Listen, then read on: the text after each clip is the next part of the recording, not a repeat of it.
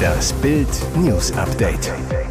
Es ist Mittwoch, der 19. Juli und das sind die Bild meldungen Immer weniger neue Wohnungen, das ist ein Bauwitz, Frau Geiwitz. Körperverletzung an seiner Ex, Staatsanwalt fordert Strafbefehl gegen Zverev. Sofortige Heimreise, VfB Stuttgart bricht das Trainingslager ab. Immer weniger neue Wohnungen, das ist ein Bauwitz, Frau Geiwitz. Das Desaster um Bauen und Wohnen in Deutschland nimmt immer weiter seinen Lauf. Die Zahl der Baugenehmigungen ist auch im Mai weiter rückläufig gewesen. Es wurden nur 23.500 neue Wohnungen genehmigt, fast 26 Prozent weniger als im Vorjahresmonat, wie das Statistische Bundesamt in Wiesbaden mitteilte. Seit Jahresbeginn wurden insgesamt 113.400 Baugenehmigungen erteilt, wie die Statistiker weiter mitteilten. Das waren 27 Prozent weniger als im Vorjahreszeitraum. Bild fragte Bundesbauministerin Clara Geiwitz, wie sie Deutschland aus der Krise bringen will. Sie sagt, Bauen in Deutschland ist aktuell sehr teuer. Um Baukosten zu senken, beschleunigen wir das Planen und Genehmigen von Häusern, denn mit jedem Monat der Planung erhöhen sich auch die Baukosten. Wir werden bis Ende des Jahres den digitalen Bauantrag einführen, damit niemand mehr seine Aktenordner zum Bauamt tragen muss. Und wir wollen Vorgaben und Vorschriften rund ums Bauen verschlanken. Wie viel Geld nimmt die Bundesregierung konkret in die Hand? Geiwitz sagt, dafür investieren wir bis zum Jahr 2026 die Rekordsumme von 14,5 Milliarden Euro in den sozialen Wohnungsbau. Diese Summe wird von den Ländern zusätzlich erhöht. Erstmal stellen wir in diesem Jahr 500 Millionen Euro für junges Wohnen, also für Menschen in Studium und Ausbildung, zur Verfügung. Denn gerade diese haben es auf dem freien Wohnungsmarkt besonders schwer. Körperverletzung an seiner Ex. Staatsanwalt fordert Strafbefehl gegen Zverev. Alexander Zverev holt die Vergangenheit ein. Seine Ex-Partnerin Brenda Patea hat den Tennisstar wegen häuslicher Gewalt angezeigt. Das bestätigte die Staatsanwaltschaft Berlin gegenüber RTL. Der Antrag auf Verlass eines Strafbefehls könnte Zverev eine öffentliche Hauptverhandlung ersparen. Der Olympiasieger kann nun innerhalb von zwei Wochen Einspruch einlegen. Zverev, der aktuell mit Model und Schauspielerin Sofia Tomalla zusammen ist, hatte sich schon einmal mit Gewaltvorwürfen von Ex-Freundin Olga Scharipova konfrontiert gesehen. Per Gericht erwirkte der Olympiasieger im Sommer 2021 eine einstweilige Verfügung, dass weder die Russin noch irgendjemand anders weiterhin derartige Behauptungen aufstellen darf. Zverev sagte damals, das Gericht ist unseren Argumenten gefolgt und stellte fest, dass die erhobenen Anschuldigungen verleumderisch und falsch sind. Ich bestreite kategorisch und eindeutig, Olga missbraucht zu haben. Patea wollte sich zu dem Fall nicht äußern. Ihre Forderung soll 480.000 Euro betragen. Zverevs Anwalt teilte mit, dass sich der Tennisprofi ebenfalls nicht äußern werde. Ibrahim A. erstach ein Liebespaar und verletzte vier Menschen. Zugkiller soll plötzlich in die Psychiatrie. Im Prozess gegen den mutmaßlichen Zugkiller Ibrahim A. rückt mehr und mehr die Frage nach seiner Schuldfähigkeit in den Fokus. Nach Überzeugung der Staatsanwaltschaft handelte Ibrahim A. aus niederen Beweggründen und in Heimtücke. Beim Prozessauftakt hatte der schmale Mann mit Kurzhaarfrisur und Bart gesagt, er sei unschuldig. Zudem ließ er wissen, ich bin nicht psychisch krank. So sieht es auch Staatsanwältin Janina Seifert. Ich gehe von der Schuldfähigkeit des Angeklagten aus, sagt sie. Der Verteidiger von Ibrahim A., Björn Seebach, setzt sich jetzt jedoch für die Verlegung vom Strafvollzug in eine psychiatrische Anstalt ein. In Bezug auf ein psychiatrisches Gutachten erklärte der Verteidiger, sein Mandant wäre besser in der geschlossenen Psychiatrie als in Untersuchungshaft aufgehoben. Ein psychiatrischer Sachverständiger begleitet den Prozess. Allerdings wurde der Haftprüfungsantrag, dass Ibrahim A. in die Psychiatrie verlegt werden soll, am dritten Verhandlungstag zunächst nicht weiter verhandelt. Unterdessen hat am Mittwoch der erste am Tatort eingetroffene Polizist Axel K. die unübersichtliche Situation am Bahnhof im schleswig-holsteinischen Brokstedt beschrieben. Ibrahim A. muss sich wegen zweifachen heimtückischen Mordes und vierfachen versuchten Mordes aus niederen Beweggründen vor Gericht verantworten. Sein Motiv? Laut Staatsanwaltschaft war Ibrahim A. verärgert, dass seine abgelaufene Fiktionsbescheinigung in der Ausländerbehörde in Kiel nicht verlängert wurde. Sofortige Heimreise. VfB Stuttgart bricht Trainingslager ab. Nach den heftigen Regenfällen am Dienstag und in der Nacht zum Mittwoch sind die beiden Rasenplätze des USC Neukirchen bis auf weiteres unbespielbar. Weil weitere Niederschläge angekündigt sind, haben die Stuttgarter heute Vormittag entschieden, das Trainingslager im Salzburger Land vorzeitig zu beenden. Schon heute hat der VfB die Heimreise nach Stuttgart angetreten. Sportdirektor Fabian Wohlgemuth sagt, wir hätten das Trainingslager sehr gerne wie geplant absolviert. Ohne vollumfänglich nutzbare Trainingsplätze macht ein Aufenthalt aber natürlich keinen Sinn. Deshalb haben wir uns für die vorzeitige Heimreise nach Stuttgart entschieden. Schon die geplante Einheit am Dienstagnachmittag fiel dem starken Unwetter in Neukirchen zum Opfer. Als die Regenfälle aussetzten, betrat VfB-Trainer Sebastian Hoeneß um 18.32 Uhr den Platz, sagte nur, immer noch schwierig. Eine Nacht später ist klar, eine Besserung der Wetter- und Platzverhältnisse ist nicht in Sicht. Die Stuttgarter waren erst am Montagabend angereist, ursprünglich wären sie noch bis Sonntag in Neukirchen geblieben.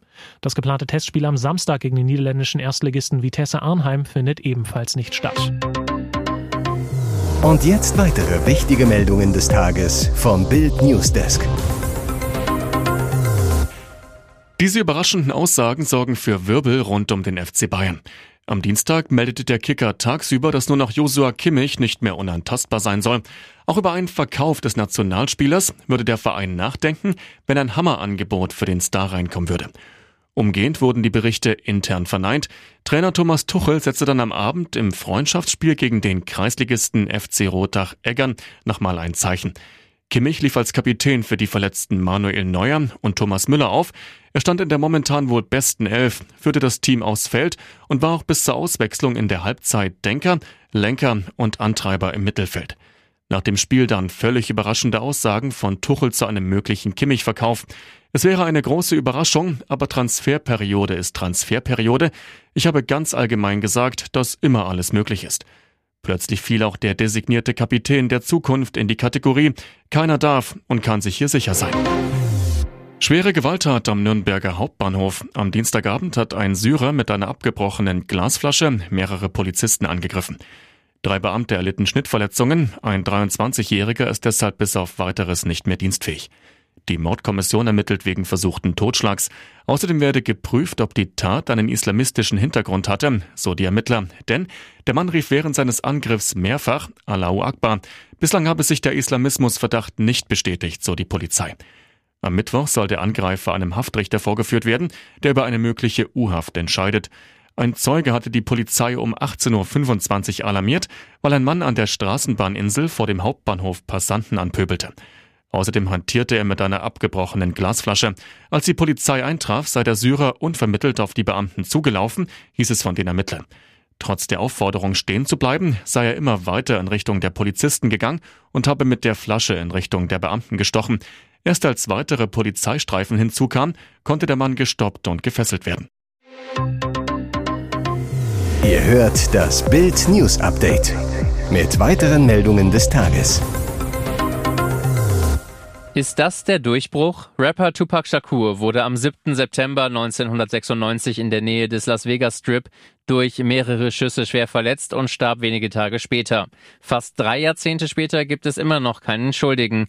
Jetzt wurde allerdings ein Haus durchsucht. Das hat das Las Vegas Metro Police Department Bild bestätigt.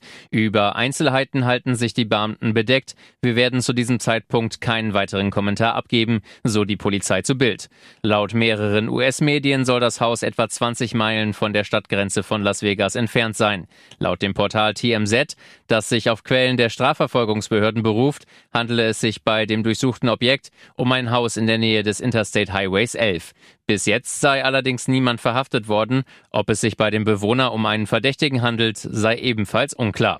Shakur wurde in einem schwarzen Fahrzeug, das an einer roten Ampel in der Nähe des Las Vegas Strip angehalten hatte, niedergeschossen.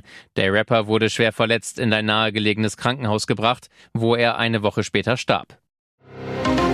Nationalmannschaftsknall bei unseren Basketballern. Eigentlich sollte sich beim DBB-Team alles um die bevorstehende Weltmeisterschaft in Japan, den Philippinen und Indonesien drehen. Stattdessen zoffen sich zwei unserer größten Stars. Vergangene Woche hatte Dennis Schröder Maxi Kleber attackiert. Nicht um Maxi auf die Füße zu treten, aber Maxi war letztes Jahr nicht da. Wenn du dich nicht committed hast, das war eigentlich die Message für uns alle, dann bist du nächstes Jahr auch nicht dabei. Kleber hatte auf die Teilnahme bei der Heim-EM 2022 verzichtet. Jetzt meldet sich Kleber zu Wort. Er veröffentlichte am Dienstagabend über das Basketballmagazin Big eine Stellungnahme, erklärte sein EM aus im vergangenen Jahr und gab seine WM-Absage bekannt. Die harte Entscheidung im letzten Sommer nicht zu spielen war auf eine Verletzung zurückzuführen, mit der ich in den letzten vier Monaten der NBA-Saison 21-22 gespielt hatte. Ich brauchte vollständige Genesung und Ruhe. Dann geht er auf die anstehende Weltmeisterschaft ein. Ich begann diesen Sommer mit der vollen Absicht und Motivation der Nationalmannschaft bei der Weltmeisterschaft beizutreten. Die jüngsten unglücklichen und unangebrachten öffentlichen Äußerungen über mich haben jedoch zu 100 Prozent deutlich gemacht, dass ich im Nationalteam nicht uneingeschränkt willkommen bin. Es ist nicht mein Ziel, die gute Chemie im Team des letzten Sommers zu zerstören. Ich möchte auch nicht zu einer Quelle der Ablenkung werden. Deshalb habe ich beschlossen, dass es für alle Beteiligten das Beste ist, wenn ich nicht spiele. Hier ist das Bild News Update. Und das ist heute auch noch hörenswert. Im Netz zeigte sie sich kuschelnd mit Hunden und Katzen, gab sich als biedere Tierzüchterin aus, die Katzen zum Verkauf anbot. Dazu schrieb Lena R. 26, Das Wohl meiner Katzen steht bei mir an erster Stelle. Doch die ehemalige Studentin handelte möglicherweise nicht nur mit flauschigen Vierbeinern.